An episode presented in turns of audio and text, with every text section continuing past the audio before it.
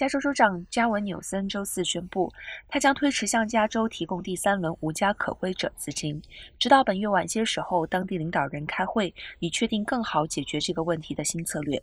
纽森在新闻发布会上表示，加州人要求问责制和结果，而不是满足于现状。州长表示，提交的解决该问题的计划将在四年内将无家可归者减少百分之二。他称这种做法不可接受，并要求地方领导人做得更好。到目前为止，到目前为止，加州已经提供超过十五亿美元的灵活紧急援助，来解决日益严重的问题。